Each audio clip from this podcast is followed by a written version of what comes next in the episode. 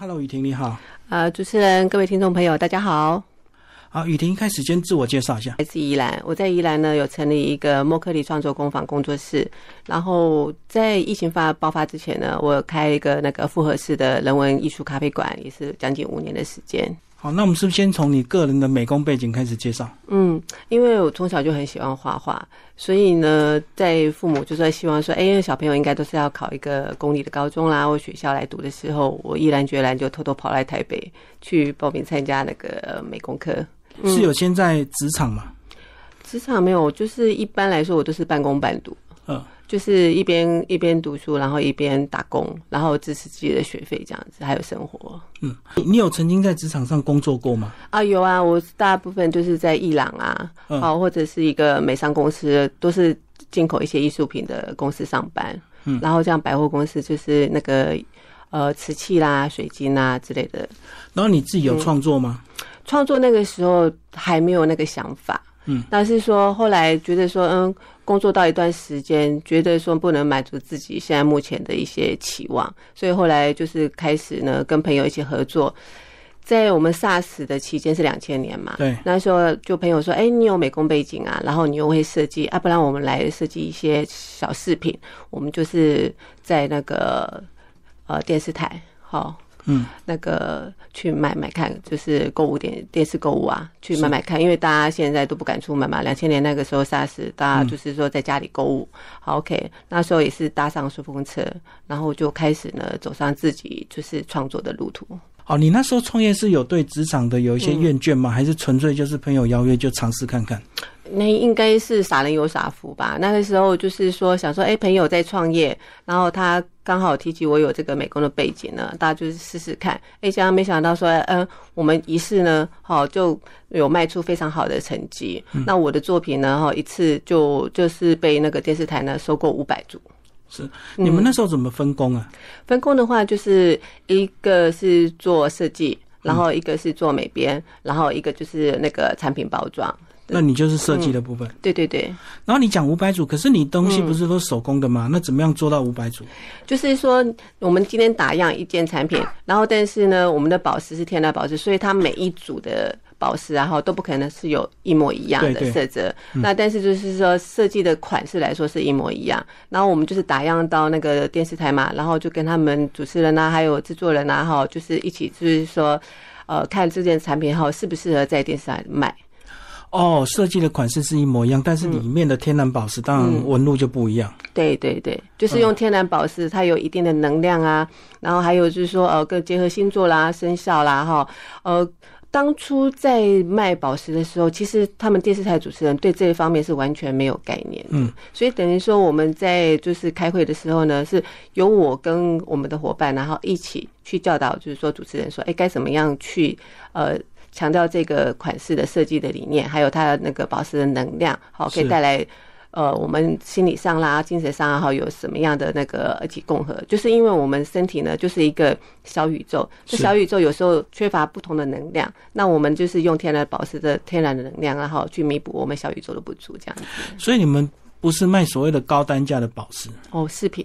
就是半宝石类的，嗯，对，就是比较平民，大家能够接受，然后用能量这样的观念来包装，然后再加上你文创的设计，就对，对对对，然后就是整个包装啦，还有它的形象啊，就是说我们就是用比较专业的一个形象，然后去卖，而不是说啊这个买一个送一个，买一送一，不是叫卖型的，对，是有质感，对对对对。对，我记得十几年前那时候蛮流行水晶的，好像那时候就是大家研究水晶的能量，然后不同的水晶又有不同的这个波形。对对对，所以相对的说，因为像比如说最简单的，我们手机里面是不是有晶片？对，那晶片来自于哪里？就是我们天然的水晶啊，所以它的能量哈，它的频率啊哈，是呃传送到最远的。然后相对的，像很多人就是哎，长期会因为就是文明病嘛，就是会失眠呐，睡不着、多梦啦。那相对的，他也除了说呃，在宗教上哈寻求就是精神的寄托之外呢，还有水晶啦，或者是宝石类的东西，然后就是他们最常佩戴在身上的。嗯，我还有买过水晶枕呢。碎碎的水晶，然后放在那个枕头里面这样。强到可以安神。对对对对，什么安定脑波啊，然后 什么增加睡眠这样子。嗯，所以它其实就是说，也是其来有志，不是说啊，我们就是做事做生意人然后就是怪力乱神去说的啊、所以相对来说，哎、我们在精神上还有身体上哈，可以得到从我们的天然的矿石中哈，得到一个弥补的力量，这样子。所以你那时候就是自己去找一些原矿宝石来做设计，就对，嗯，加工就对了。对对对对。然后后来才去学很多相关的证照。对啊，因为觉得说我画一个草图哈，请师傅设计，然后当然有时候我们设计理念跟他们做出来的东西有相违背的地方，就是你嘴嗯。巴讲的跟他做出来的东西不一样，最后你就受不了，自己下来做。对，所以后来后来我就是把我自己的那个专柜啊，我先放在一边，然后我就是花了一年的时间呢、我去学精工，嗯，就是在我们那个基隆的资讯局。然后我觉得哎还不满足，因为虽然说很早就接触宝石的一些销售的方式，但是我还没有一些很正统正规的证照。不是本科就对，啊、对，就是半路出家型的啦。是嗯，所以你又回头去做，嗯，考那个宝石鉴定。对，就重新从头就是砍掉号重练的概念，就是从精工啦，还有呃我们美美国 GIA 的 AJP 的执照，就是宝石鉴定执照，然后再来就是珠宝绘图啦、嗯之类，就是相关的呃就是一些证照啊，然后我都去考一遍这样子。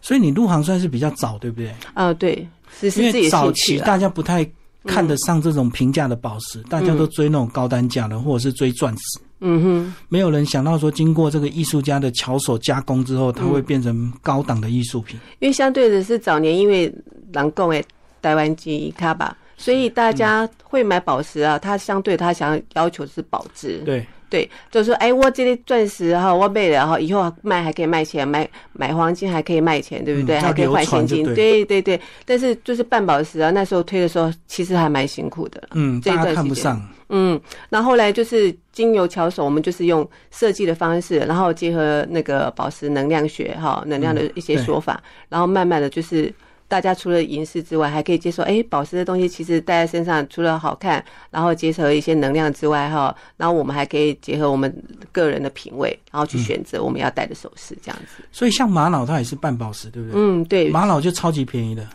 便宜是因为它在地球表面上它的。产量是最丰富的，但是也有一些像马达加斯加，它的特殊的产地，它有产一些风景石，就是风景玉水，那个那个纹路啊，看起来就非常漂亮，就好像我们的山水画一样。那那个部分的话，它的价值就会比较高一点点。对啊，以前我买那个玛瑙，嗯它砍一半之后把它们抛光，这样很漂亮，才几百块钱而已。对对对对对。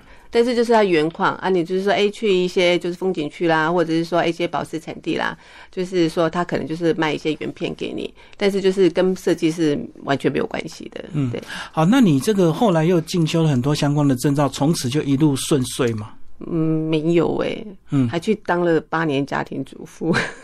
哦，是因为小孩吗？对对对对对，所以就停下来。呃，对对对，但是工作还是有在做啦，还是对啊，有在做。可是你这个加工设计在家也可以做啊。有有，我们有开店面呢、那时候在内湖星云街，我们也是有开了一家店面，然后就是一边带小孩啦，哈，一边就是开店，一边做生意，然后一边做设计这样子。那相对从那个时候开始，我们也在做教学了。所以那时候的创作能量虽然慢一点，嗯，可是更持久，就对。对对对因为主要是，重心就带小孩嘛。嗯哼哼。嗯，然后现在就小孩大啦，那我就想说，哎，其实现在的一些消费形态啦，哈，还有一些 必须要走出国门呐、嗯。所以就是有考虑说，哎，到国外去做展览，因为之前都是在国内做展览啊，做教学的动作啊，所以你已经走到艺术家的层次了，没有啦，不敢说，我们还是就是还是要因为就是参展或比赛嘛，嗯。就才能够提高自己的见解啊，或者是档次嘛。那以前纯粹就是做好设计就卖掉嘛。对对对对对，都是会把一些比较国际的设计的元素啊融入在里面，然后再加上个我们个人的风格啊，这样大家才会说，哎，一看到你的作品就想到，哎，这是某某某做的东西，而不是说、啊，这就是一般的流行饰品而已啊，是不一样概念。不过好的设计真的要学很多那嗯种创作手法，对不对？应该是要说是复合媒材的一个对结合。多看多学，嗯，多看多学，多尝试，你才可以走出自己的一个风格。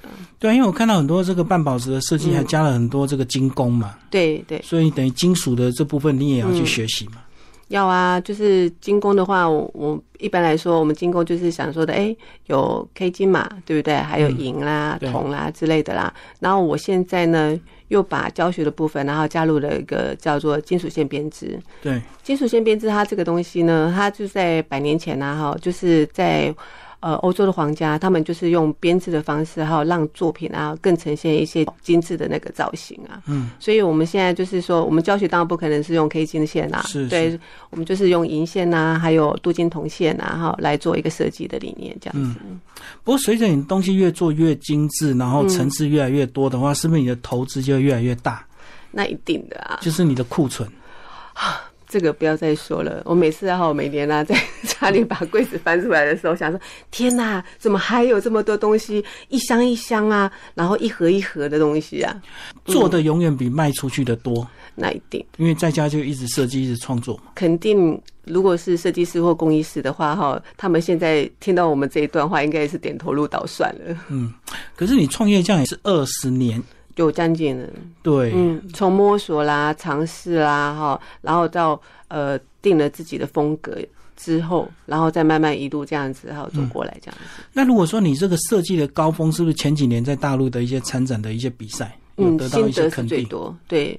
那时候是还蛮感动。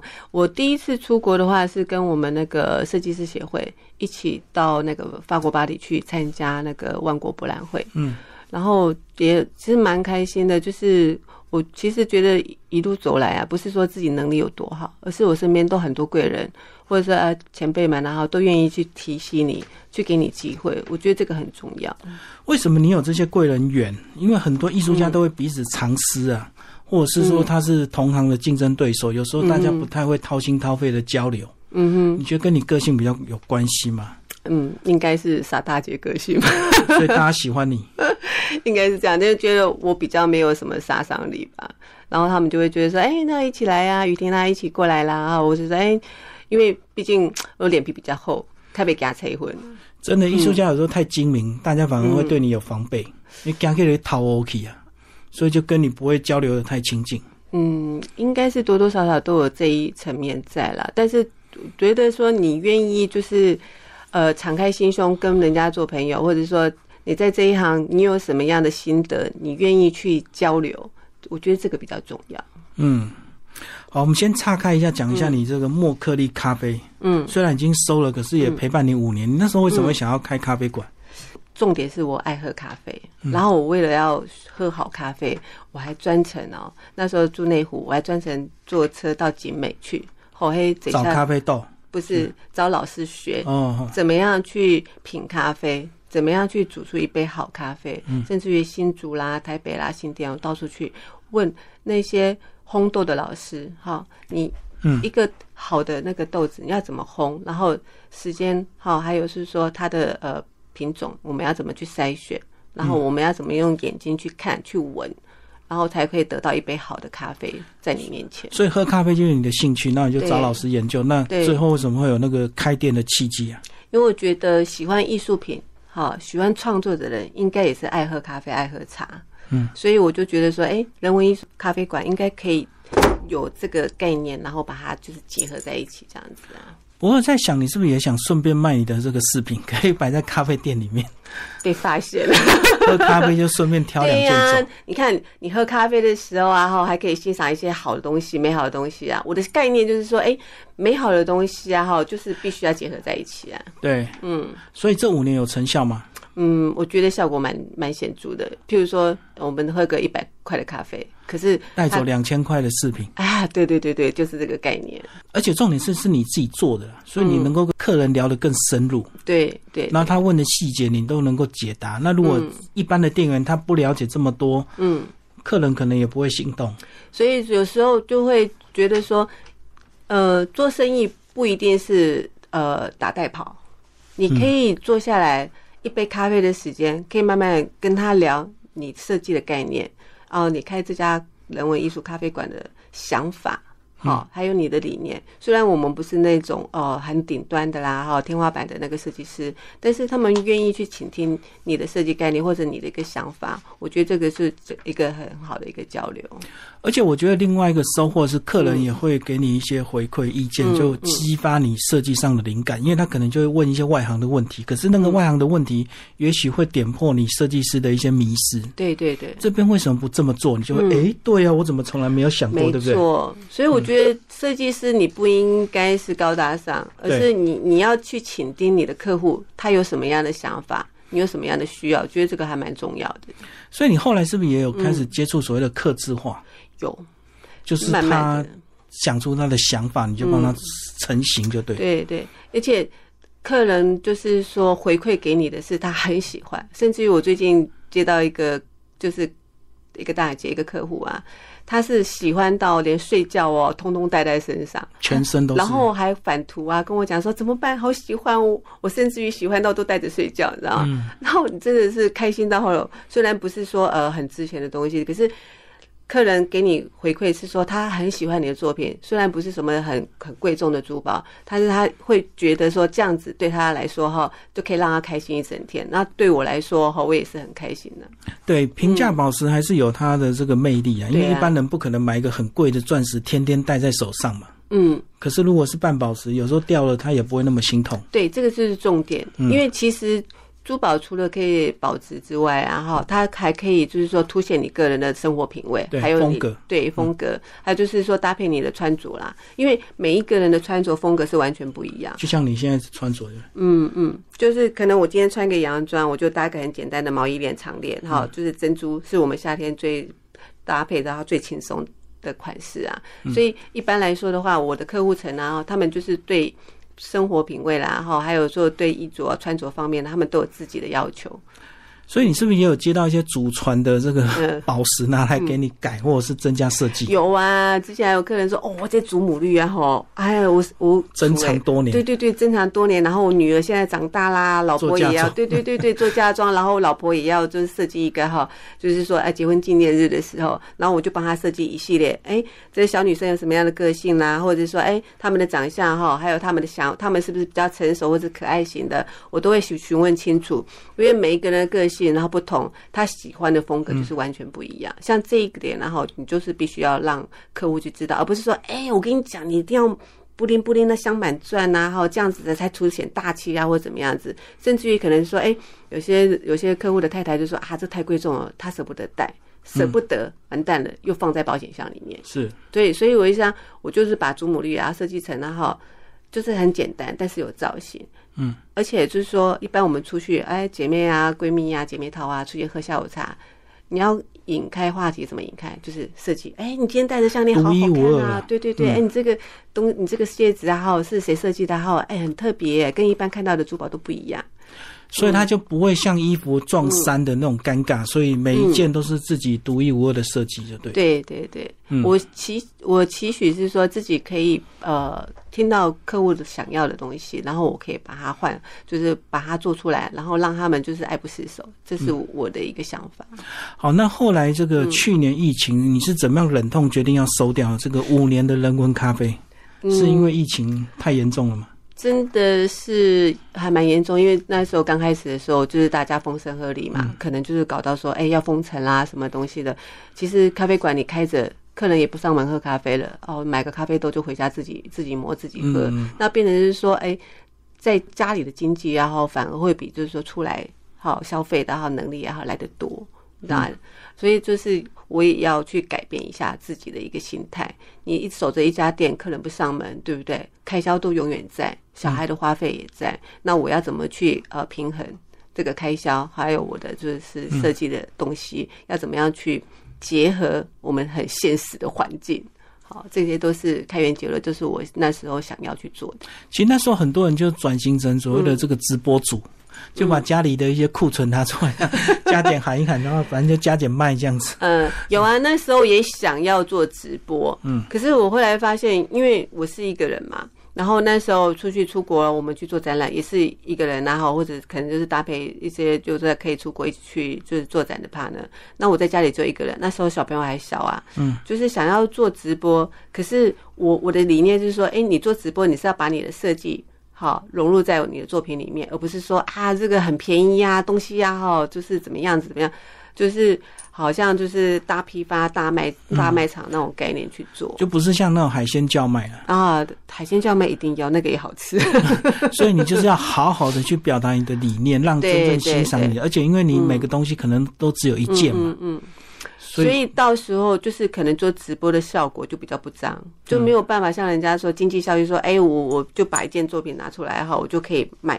十个、二十个、一百个、两百、三百个这样概念呢？它可能就是一种个人品牌宣传呐，可以好好的讲清楚你这这一件东西的独特的设计理念。那也许卖掉就那么一件而已啊。对，所以后来还是觉得说，哎，我们用平面啊，就像 FB 啊、赖啊哈，去秀自己作品，然后再来呢，就是加重了呃教学。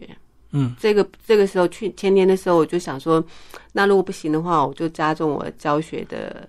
这个部分，然后就是在资讯局啦，还有职业工会啦开课，对我觉得这样的话哈，经济效益可能会比较大一点点。学习的有女生居多吗？嗯，应该是说。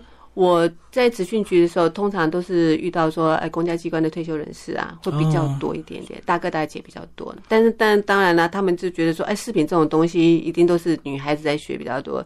其实呢，我们做这一行哈，都是苦力活，反而是男生的那个，呃，他们的那个做法哈，会比较持之以恒。女孩子说啊，做到一个辛苦面，说啊。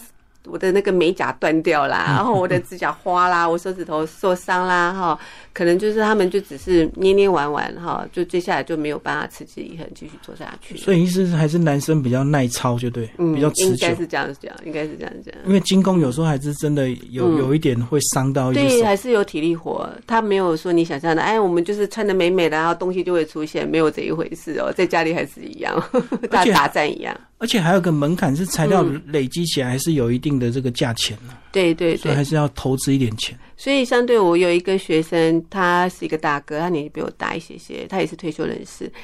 他就是呃，怎么讲？他是非常爱上金属线编织这一。这个东西，因为他家里很，他早年也是买了很多宝石，像大哥一样哈，然后买了玛瑙，好，我买了什么天珠什么东西，收藏很多，对，收藏很多，但是他就是堆在家里的橱窗里面，他也不知道做什么。但是他来上我的课之后呢，他把他。一整个柜子的裸石哦，加工加工满满的。那时候他反复给我的时候，看他啊，他两年内哦，他就是学到现在大概有第三年了。他整个橱窗全部都是他自己的作品，他就是把一个平面的东西，然后做成立体的，嗯，像比如说龙啊。蝎子啦，蛇啦，增加一些造型就对。对对对对对，他就把宝石镶嵌在里面，做出他自己的风格。然后甚至我一个学生呢，他本来也有学学精工，但是后来他学了我的金属线编织，我一直很鼓励他，因为他的精工啦，还有说他的他的设计也很棒。他常常画图给我看，说：“哎，老师，这是我的画，我的我的那个创作，我的设计，你觉得好不好？”然后我就很鼓励他，好去考精工执照。然后呢，就是介绍我们资深的精工老师给他，他也如期考到我们的精工以及执照。然后呢，甚至于呢，因为呃前辈的介绍呢，他延聘到香港跟意大利做设计师。对，没错。哦，你知道吗？与有荣焉呢，那种感觉很好，我觉得很开心。等于你是他的启蒙老师啊？也不是，也不能这样讲，而是说他愿意去做这件事情，就是我们就是鼓励他，然后帮他找路子，但是他愿意持之以恒去做，我觉得这个是很重要的。所以有时候讲这种先天的资质，也许你一开始会占一点优势，可是到最后你跟别人的距离还是要靠勤劳，对不对？对，因为我觉得呃一件事你相同的事啊，哈，你重复做。你重复之后做到后面呢，你一定都是变成专业，就跟你做二十年一样。你一直做二十年，我都很会，大家都知道我年纪了。一直强调二十年。对呀。好，那其实我们今天现场也有带一些作品，我们是不是先从一般的这个饰品开始介绍？我们来看这个画面。嗯哼，这个都是呃随身带在身上的吗？啊，对对对，像我们就是夏天到了嘛，哈，我就带了一些比较清凉的一些作品，像这个戒指。它就是一个玫瑰花的造型。嗯，好，金属编织，对，金属线编织，它这是用一根那个银线呐，哈去，绕慢慢，对对，这一个作品呢，我在职训局教的话，哈，学生呢可能就要花八个小时工作就时间然后去做完成。你看，它连就是戒尾啦，哈，玫瑰花的造型，然后全部还有那个上面的珠珠，全部都是自己全部手工完成，我们完全没有买买零件。它是一条线全部编出，还是可以组合的？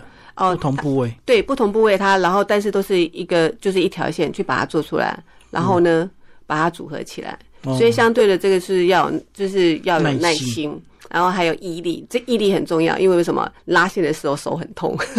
所以它不是那么软，对，他们它还是有一定的硬度。所以是用手嗯还是用钳子？哦，都有工具啊，基本的工具我们就是三件组的，就是钳子啦、圆钳啊，还有那个斜剪钳呐，这些东西是基本的。再来就是说，呃，工具的运用很重要，因为你在弧度的时候，你在做弧度的时候，不同的钳子。对我们没有办法，就是用手就可以去把它弄，就是凹的很完美。所以这个时候呢，工具就很重要了。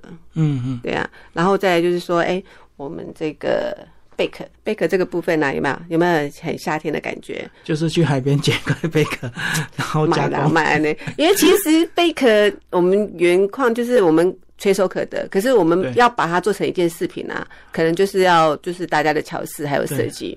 所以一般来说的话，很多呃学生跟我说：“老师怎么那么难？”我说：“一点都不难，你只要重复去做它哈，它就会变成一个很美丽的一个作品啊。所以你的设计就会越来越快了，对不对？呃看到这个圆形，你就大概嗯嗯马上能够想出怎么可以增加它的造型。对，然后就是我们手上哈有什么样的就是呃宝石啦哈半宝石，然后你都可以结合。像这一个有没有？我们黑色的黑色的玫瑰花，这样看起来是不是很单调？然后我就结合叠贝，好白色的叠贝，然后红色的珊瑚，好，嗯，把它画龙点睛，然后做成一个很精致的一个胸针。然后胸针的话，我们后面然后这当然是是买现成的啦，但是我们这个这个编织呢也是一样。我老师当然是会比较简单，就是说我大概可能就四到五个小时就可以做完。可是学生的话，可能就是哎慢慢去摸索，他可能就是花七到八个小时，然后慢慢去完成。嗯嗯，就是这个价值不在于说，哎，你可以卖多少钱，而是说你细心把它完成的时候，那种成就感、然后是很难去用金钱去衡量的。对，无可取代的那种对对成就。对对对，刚刚讲那个贝壳，它金属跟贝壳的那个接点，它是用粘着的吗？还是什哦，没有哦，我们这个全部都是用包厢的。包厢的部分呢，你可以看一下，这个比较大哈，就把它包覆住就包覆住以后呢，我们就是用设计的巧思设计巧思最怕砍进来哈，把它固定起来啊，它就不会晃动了。嗯所以呢，这一个部分的话，也是说我们在架构方面，就好像我们在盖房子一样，然后我们作品也是一样，我们在做的时候，你要怎么把它固定好，然后怎么把它完美呈现，因为。呃，越简单的设计，然后你就是要把线条全部收完，全部收起来。所以相对的话，它这个部分呢，就是我们要自己去设计，然后再加上我们的一些创作的概念，这样子。所以不是有特殊的胶水，什么都可以粘在一起。没有啦，我们的东西其实就是说，在呃设设计的饰品来说啊哈，我们有一般的就是说普罗大众的饰品，那可能就是是说要加速说它它的东西呃加工快。然后很用很便宜的价钱卖出来，但是我们这是强调手做，手做怎么讲呢？你看这个东西，如果是说呃，我们就是组合的话，外面可能就是一个戒环，铁的戒环，哈，或者一朵玫瑰花弄压模焊起来，或者是说粘起来就可以了。可是那种东西就是可能是说，哎，你戴了大概一年半年你就不喜欢了。可是这个东西你可以保存一辈子啊，而且重点是自己做，嗯那种感情不一样。嗯，那种。然后重点是说，我学生做完之后，你知道吗？他就去秀给他的家人啊、朋友看，啊，你看看这个是我做的，他就说哇，这你做你怎么那么厉害？你知道吗？那个话题就不一样，那个成就感就出来了。嗯所以我在想，是不是有很多男生会去学这个，为了做东西送给女朋友或老婆？有，有我曾经遇到一个男生，情人节的时候，他说我要做三个戒指，还有三个女人要送，我没有。说，然后我就想说啊，是不是要送给妈妈啦？女朋友再来一个是妹妹啦，然后就很尴尬的笑了。啊。那个是题外话，就是说等于说他可能就是客人，他可能会在呃固定的一个节日里面，他可能就是来做自己想要的东西，然后送给自己最心爱的人，这样子。然后女生通常都是做送给自己，那一定的啊，没有做给你。想想看，有自己做完了，然后然后戴在身上，然后就说：“哎，你这个项链好漂亮，你这个戒指好漂亮。”说：“啊，我自己做的。”然后啊说：“真的还假的？你怎么可能会做这个东西？”嗯，所以相对的说，对他自己来说，他会有一个很很大的一个成就感，是说：“哎，朋友会欣赏，然后是。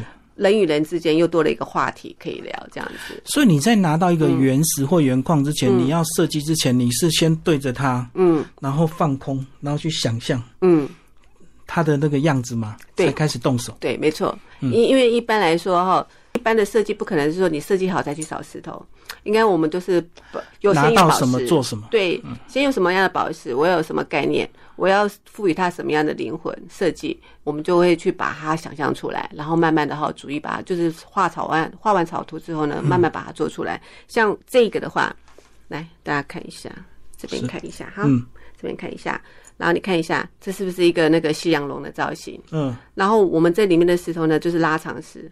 拉长石就是月光石，就类似有点月光石，它有光晕，看起来有点神秘感。你神秘感，你要赋予它什么样的生命？我那时候还想很久，我想说，哎，我最近看的那种驯龙高手，哦小朋友最喜欢，对对对对对，西洋龙啊，我们要怎么样结合它那个造型，然后把那个龙的神秘感嗯做出来，然后呢，就慢慢的呃翅膀、头型，好，然后。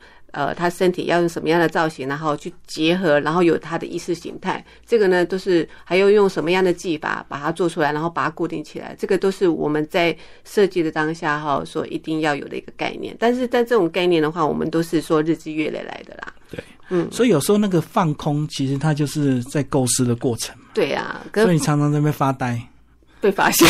对着对着石头发呆。对呀、对呀、对呀、对呀、因为常常我我我们家小朋友就说：“妈妈，你又在发呆，你就看着石头在发呆，在做什么？”我就说我在想象我我怎么设计？对呀、怎么设计，要把它怎么样呈现一个立体的图形出来。有没有在梦中给你启示啊？有日有所思，夜有所梦啊。那这是常常的事情吧？因为因为怎么讲，当你要设计一个东西的时候啊，哈，你必须要天马行空。嗯，好，你必须要去阅览很多很多的图片，不管是东方的、啊、西方的啦，哈，你要去阅览。然后甚至于我还常带小朋友去故宫去看看古文物，对，看展览古文物。然后我们中正纪念堂常常也会有一些展览啊，嗯插画啦，哈。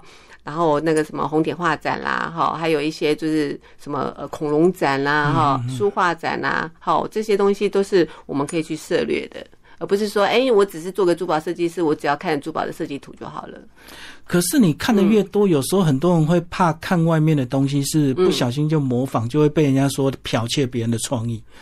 所以那个很多人都不敢乱看，你知道吗？其实也不一定啊，因为你常常在看珠宝设计的东西，你久而久之你就会被定型，然后你就会去不知道是不经意还是说刻意去，哎，觉得说，哎，这个时下很流行，你可能就是去模仿，就会跟风了。对，去跟风。但是我们不一样啊，我们看那个涉猎的东西就不一样，因为我们我们是读美工的，我们必须说，哎，西洋的好历史，那个艺术历史，然后东方的我们都必须要去涉猎，所以我们看的东西呢就完全不一样。而且以前我们还学过雕塑嘛，所以我都是常常把一些雕塑的三 D 立体概念。融入到我的作品里面，所以我的作品呢，你会发现说，它其实不太像一般的珠宝，它反而比较像是艺术珠宝类的，比较有立体，它的有立体的概念。所以我在嗯讲会有这种状况，很多人都是因为是初学者，对不对？所以他很容易就看到什么他就学什么就做什么，嗯，就没有自己的一个核心的一个这个设计感。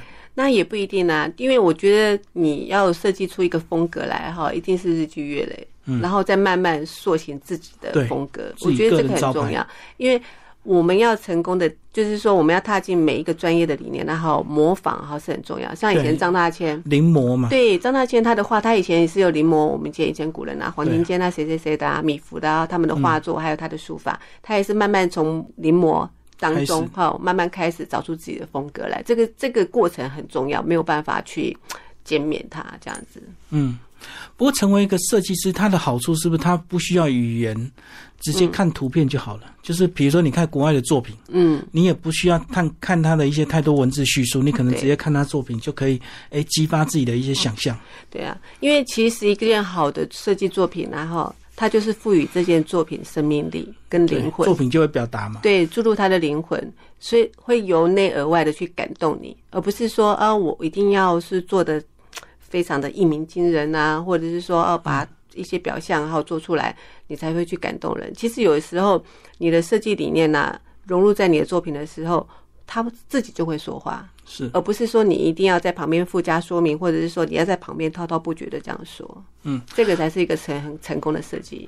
好，我们来看你另外两件这个得奖的这个作品。对，这个都是大陆的一个比赛嘛？啊，对对对对，像这一件作品的话，哈，它的名字叫依靠。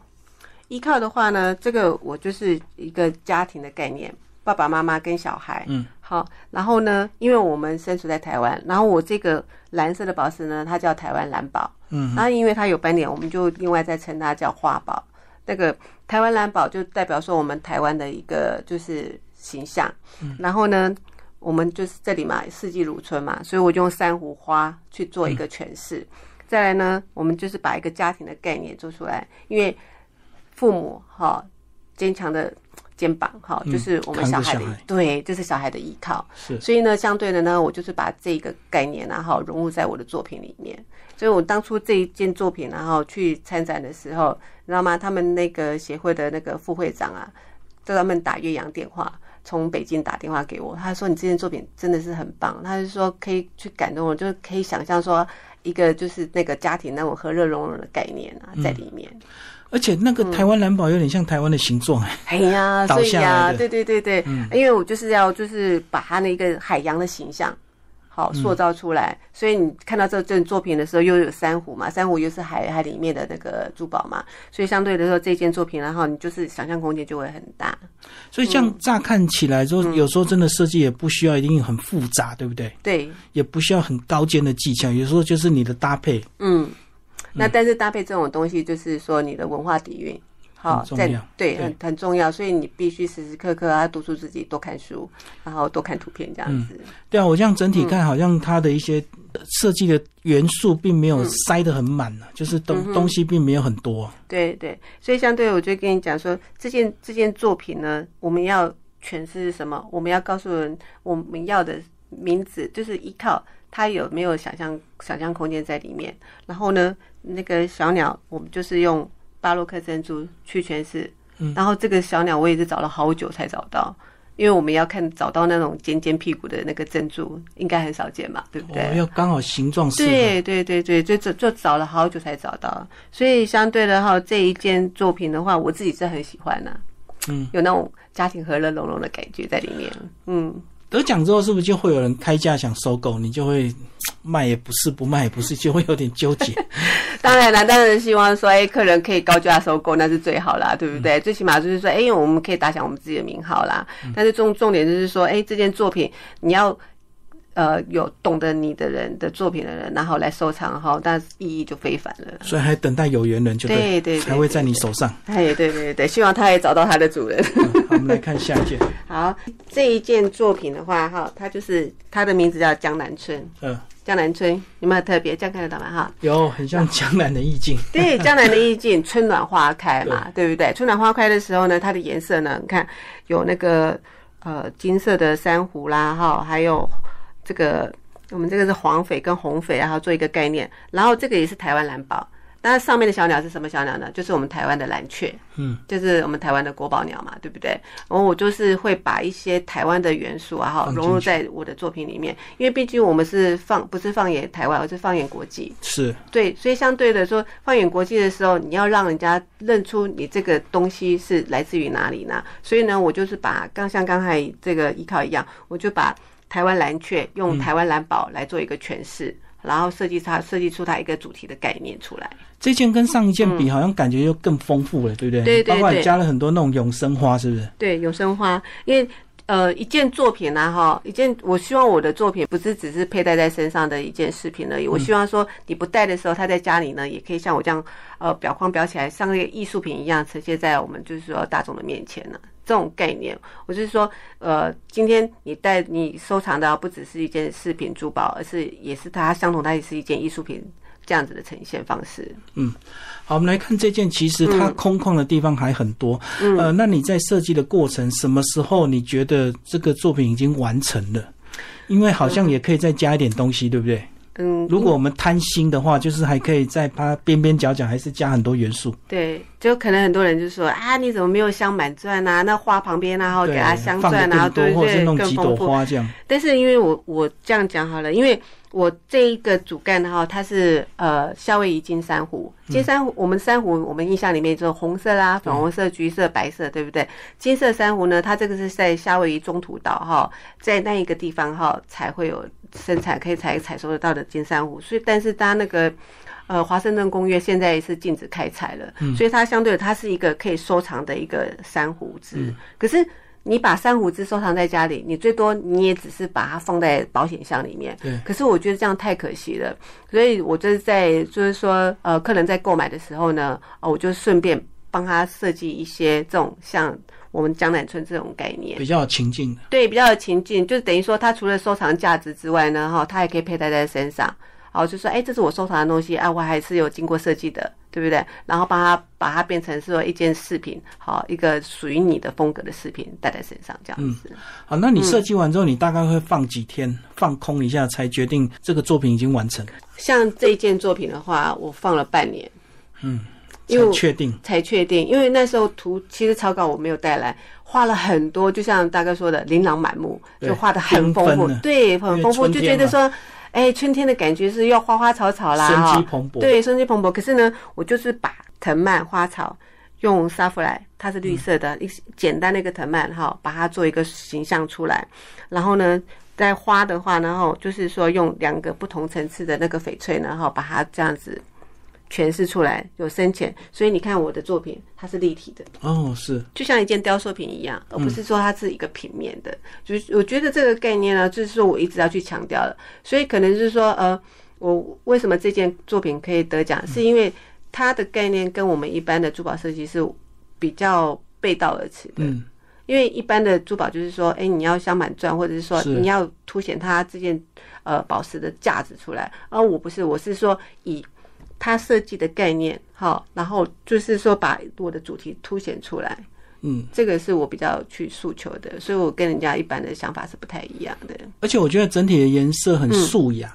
因为很多人看宝石都会喜欢看大红、大蓝、大绿什么，就颜色一定要很鲜鲜艳嘛，对不对？是啊，所以很多时候，很多时候，我觉得这个刚刚跟您跟大哥强调，就是说，哎，我们我们在设计的时候一定要融入自己的风格，而不是说、呃人云亦云啊，人家觉得过度追求色彩，对对，或者过度追求说呃我们要接地气的设计品啊，因为其实比赛的作品啊，哈，你就是必须要把它就是主题融入在你的设计里面，嗯。而不是说你一定要赋予它就是说呃很贵重的价值啦，或者是说哎它的花花草草很缤纷的感觉。所以我江南春的概念呢，就是说呃我们那个春天回来的时候，它那个花刚绽放，对不对？所以要叫江南早春。对啊所以花正要开，但是还没开到大红但。是呢，你看呢，我们我们台湾蓝雀旁边有一个小母鸟，对不对？嗯对然后我就是把一些感情的因素融入在里面，对对对。然后就是有那种感情依偎的感觉，嗯，好、有温暖的感觉，不是只是花花草草的温暖，然后呢，呃一个动态的哈、形象，我也把它做出来这样子。好，那雨婷呢，又有带一些你的作品集，是不是给我们看一下？嗯，好的。这一件作品是我跟呃我们台湾那个设计师的哈，就是我们的百大设计师一起做所做的合集。合集，嗯，对，然后这里面呢哈，在第一百页的时候呢，就介绍两绍件作品，是呃两件作品，应该不止，在后面还有，就是说我用那个呃美工的一些。三 D 立体的概念去设计的啦，哈，嗯还有就是这个这个是我自己做的一个桐花恋恋桐花的概念，就是我们台湾的五月雪是不是很美，对不对？对像这个的话，我就是全是一个那个桐花的概念，然后这个是一个系列，这是一个一个系列，就是小鸟，就是也是强调一个家庭展翅高飞啦。好，你在每一个人就是在展翅高飞，在事业上啊哈，我们再怎么样的飞黄腾达，我们最后的归宿呢，都是一个家的概念，对一个家的概念，一个鸟巢哦，对对对对对，因为我觉得觉得回归回归平淡，然后是最重要的一件事情。我们再怎么在外面再怎么样绚烂，然后到呃什么样专业的天花板，那到最后呢，还是终归要回归家庭这样子。这些都是我就是早期这几年的作品，然后把它集结起来。然后，呃，听众朋友如果有兴趣的话，哈，这个在数据也都买得到。OK，对我在介绍这个是呃中国宝石杂志，这是在内地，然后就是比较权威的一个杂志。然后那里面呢也有就是介绍我店里面，这个是我的咖啡馆。是，哎，我们咖啡馆那时候咖啡馆在开的时候，这个一些一些那个照片。然后因为我不是说只是在卖珠宝，然后我就连。呃，店里面的成色啦，哈，还有它那个质感啦，哈，我一并把它出来喝咖啡啦，哈，还有茶呢。那我们还有一些艺术品可以看，就加了很多自己的设计。对对对对。然后呢，这个也是我金属线编织，就是教学的作品，还有一些设计品，然后也在这里，也在这里面。来，这边全部都是，就是融入在我的一个个人的那个介绍里面。就是也蛮感谢当初。就是千里迢迢跑到跑到那个北京去啊，那也是遇到贵人，他们就是愿意去帮助我哈，让我在那个北京有那个立足之地。然后这个就是我的一篇那个设计品，这个呢就是里面有我的专专栏。